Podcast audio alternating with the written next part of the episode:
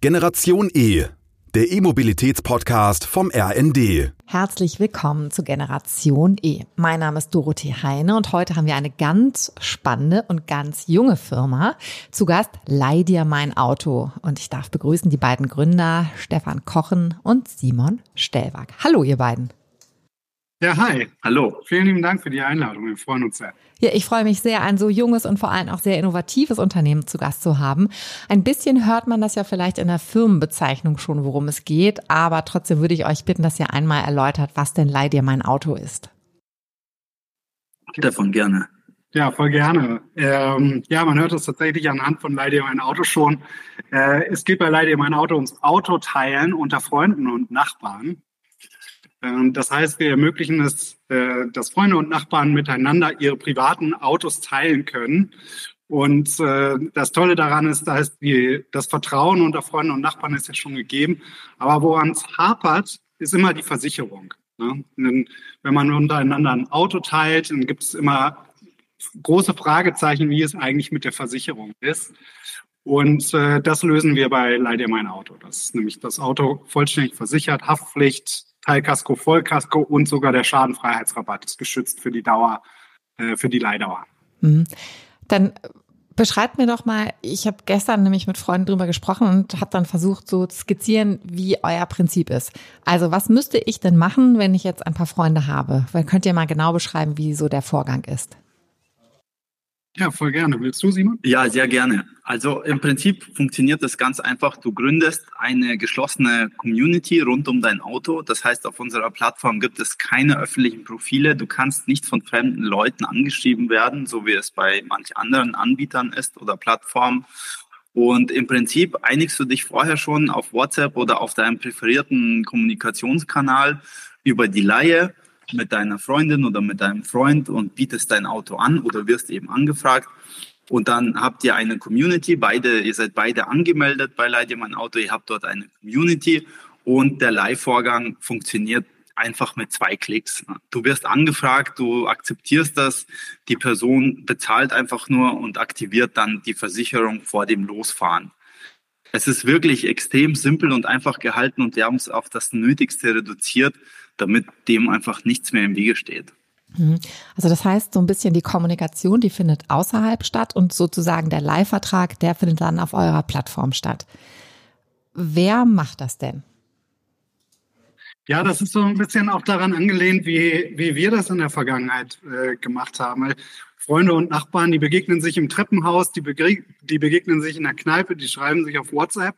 Ähm, dafür braucht man dann keine äh, neue große Plattform oder Kommunikationsplattform. Jeder kommuniziert halt, wie es gerade passt. Ja, also äh, zum Beispiel bei mir ist es so, meine Nachbarn oben drüber, die leihen sich gerne mal mein, mein Auto oder auch Simon.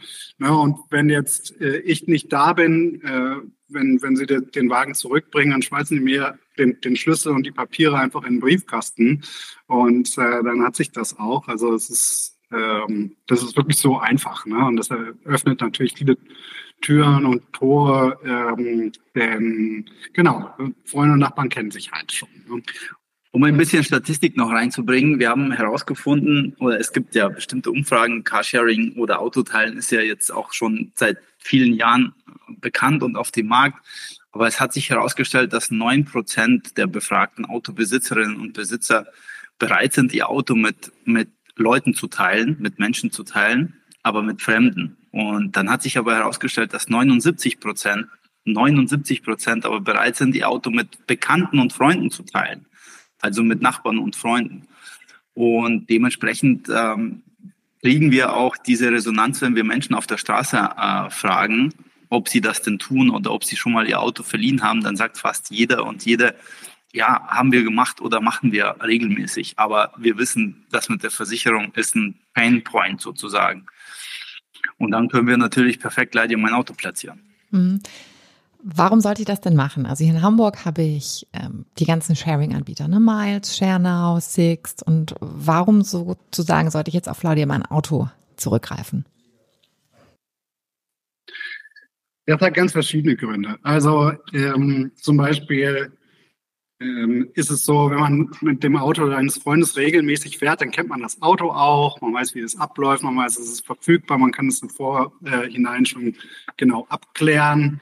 Äh, und darüber hinaus, je nachdem, wie man sich einigt, ist es für die Autoleiher häufig sehr viel günstiger als äh, mit einem anderen Carsharing-Fahrzeug. Ne? Das geht nämlich bei uns los für 9,90 Euro pro Leihtag und dann ist es ein bisschen gestaffelt, je nachdem, was es für ein Auto ist. Das hat äh, unser Versicherungspartner mit uns zusammen entwickelt. Das ist die VHV aus Hannover.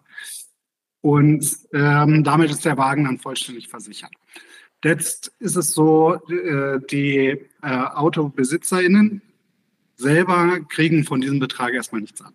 Das liegt aber auch daran, dass wir äh, gesehen haben, gehört haben und auch selber gemerkt haben, dass Freunde und Nachbarn untereinander ähm, auf unterschiedliche Weise sich erkenntlich zeigen möchten. Und das ist nicht notwendigerweise ein finanzieller Anreiz, kann es gerne sein, aber ist nicht immer der Fall. Ja, wenn jetzt jemand mal äh, mit einem Auto fährt äh, und vielleicht von Ikea äh, zu Ikea fährt, um da einzukaufen, dann kann es gut sein, dass es schon ausreicht, wenn man einfach was mitbringt. Ja, den großen Teppich, wofür es sich nie gelohnt hat, selber mal hinzufahren. Oder genau, es kann sein eine Einladung zum Essen äh, oder einfach mal den, den Wagen durch die Waschstraße fahren.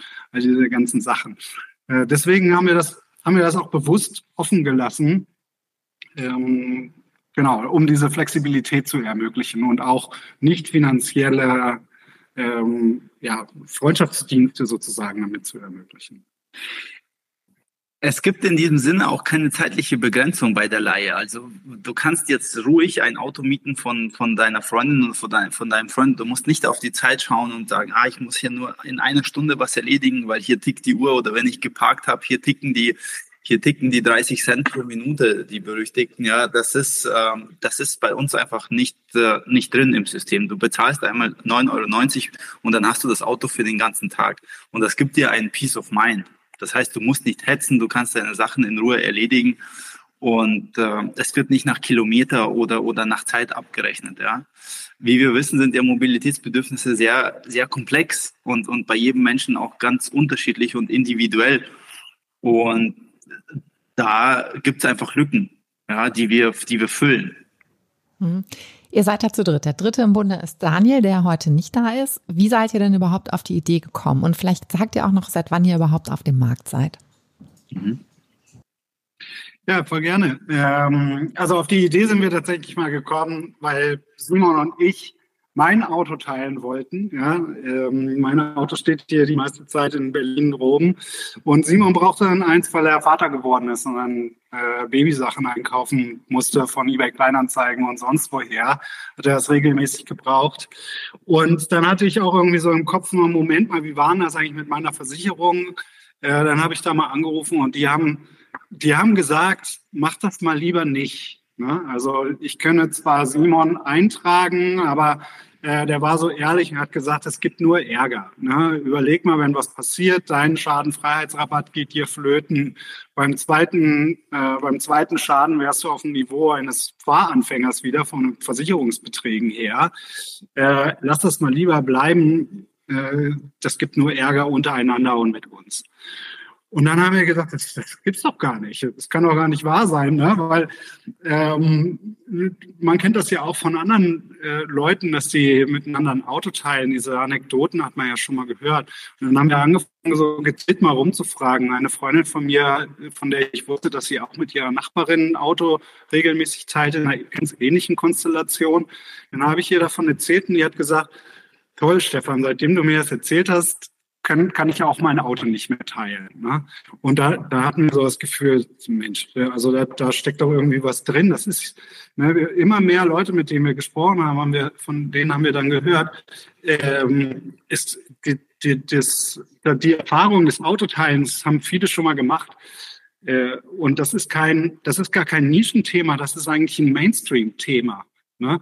Und äh, deswegen ist uns immer mehr klar geworden, so, hier, das ist ein Problem, das es sich lohnt zu lösen einfach. Ne? Und ähm, dann haben wir uns halt, dann haben wir uns halt daran gemacht, um da eine Lösung zu erspinnen. Ne? Und uns war auch klar, dass die Versicherung eines der äh, größten Themen dabei ist.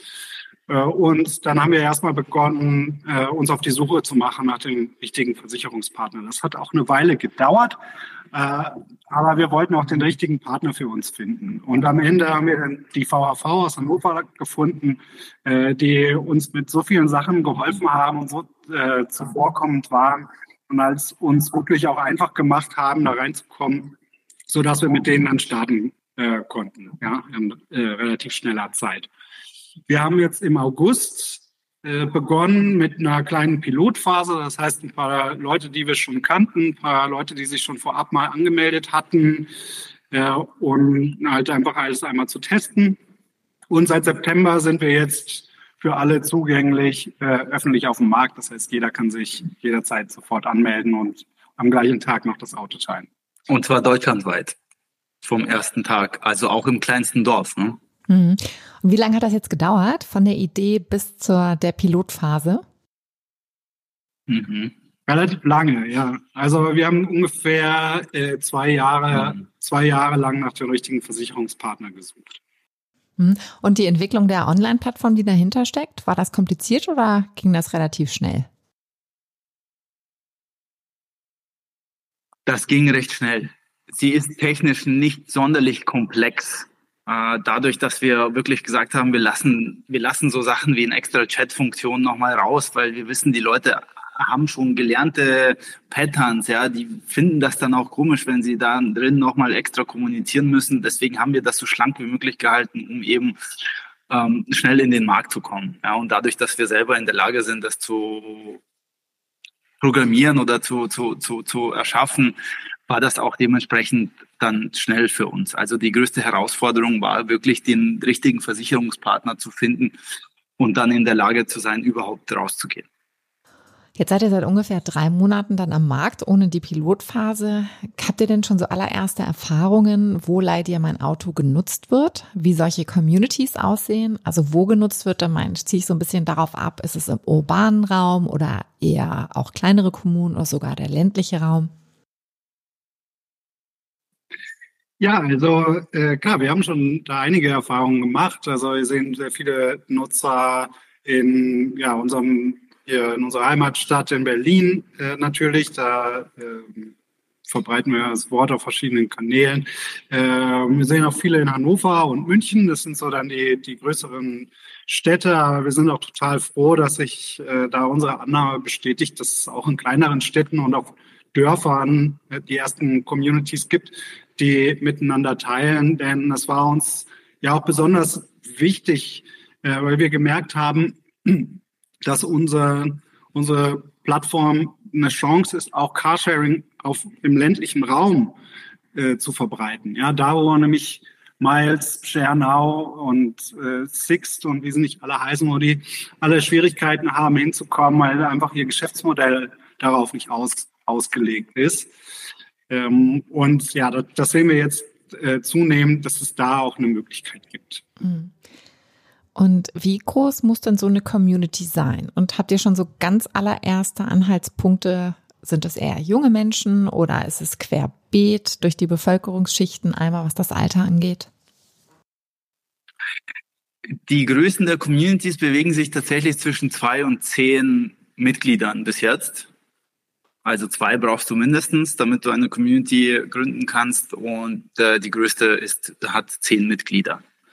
Und das Alter variiert ganz durch, äh, durchgehend. Also wir haben von Fahranfänger oder jungen, jungen Leuten bis, ich glaube, bis zum mittleren Alter alles dabei. Hm. Und sag mal, gibt es schon so allererste Learnings aus, den, aus dem ersten Quartal? Ich sehe ein ganz leichtes Schmunzeln.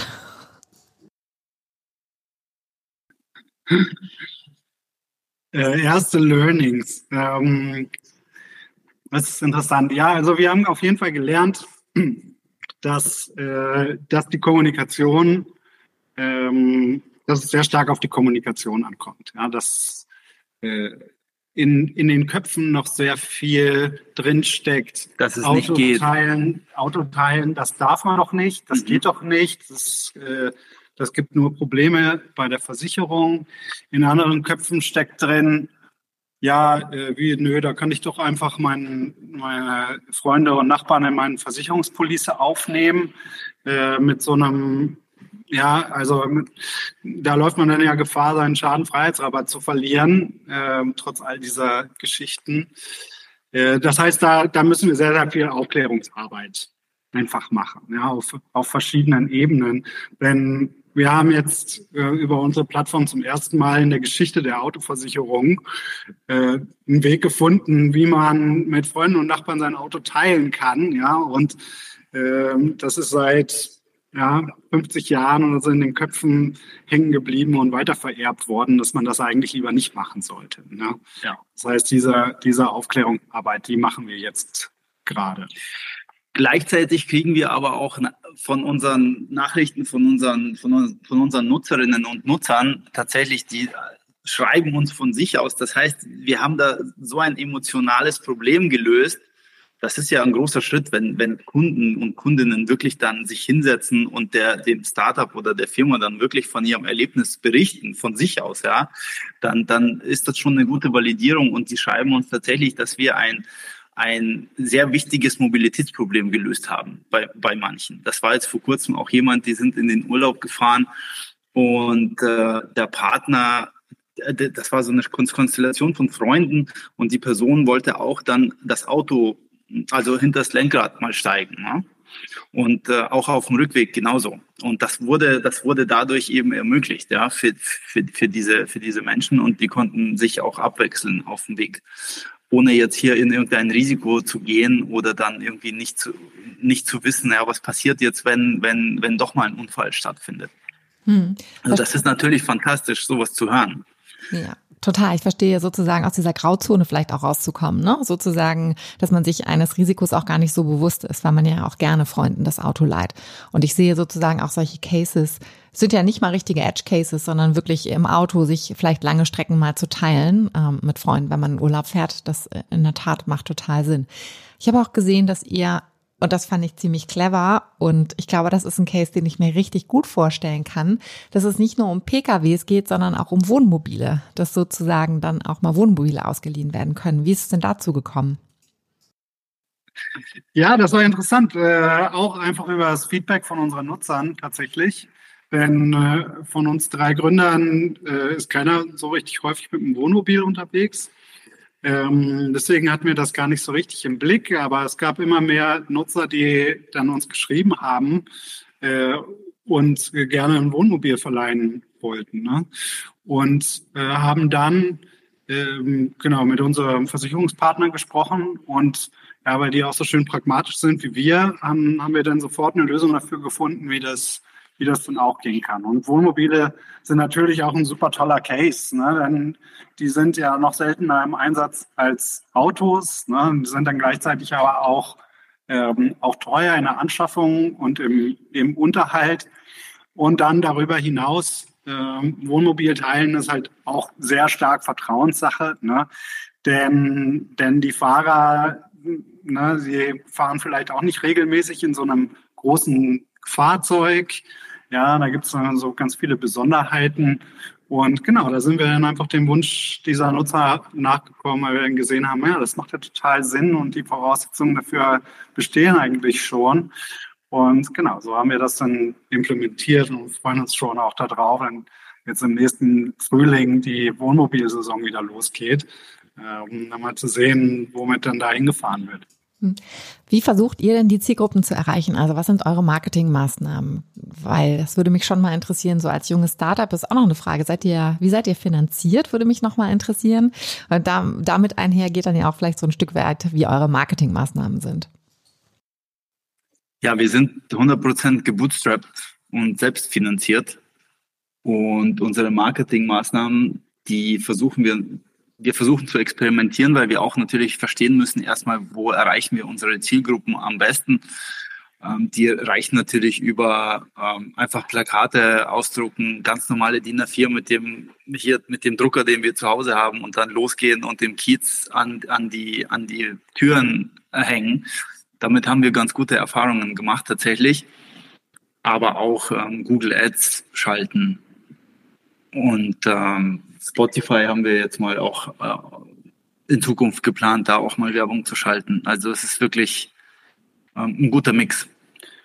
Genau, SEO ist auch noch ein wichtiger Faktor, gerade für diejenigen, die vielleicht schon mal drüber nachgedacht haben, wie kann ich dann mal ein Auto teilen mit Freunden. Ähm, da haben wir einige Artikel, die da aufklären und unser Produkt vorstellen. Äh, das war natürlich dann auch nochmal eine wichtige Sache. Und ansonsten versuchen wir auch viel in Presse und Medien zu kommen, äh, einfach weil wir diese Multiplikatoren auch brauchen jetzt in alle in alle Richtungen. Mhm. Ne? Das ist für uns natürlich super wichtig, gerade um da dann halt auch, wie ich ja gesagt habe, diese Awareness zu schaffen, dass man jetzt endlich mit Freunden und Nachbarn auch mal ein Auto teilen kann. Mhm.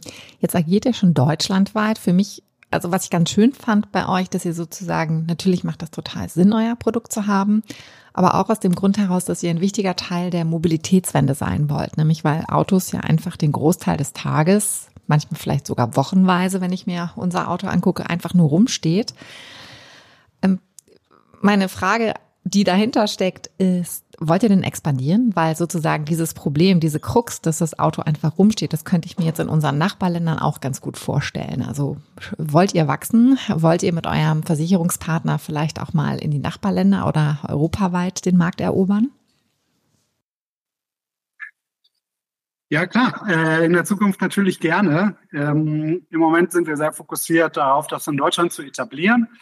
Ähm, aber genau, wir schauen natürlich auch schon, wie es im Ausland sein könnte und da funktionieren könnte. Ähm, es gibt so ein paar Märkte, die, die wir da schon im Auge haben, auch äh, wo es versicherungstechnisch sehr ähnlich aussieht wie in Deutschland. Das muss man ja dann auch immer äh, berücksichtigen und wo wir auch schon Gespräche geführt haben, ja, zum Beispiel in Österreich ähm, und, und so weiter. Da haben wir schon mal ein bisschen vorgefühlt, aber im Moment, ne, wir sind ja noch ganz neu, voll, voller Fokus, das Ganze erstmal in Deutschland auf den Markt zu bringen. Mhm.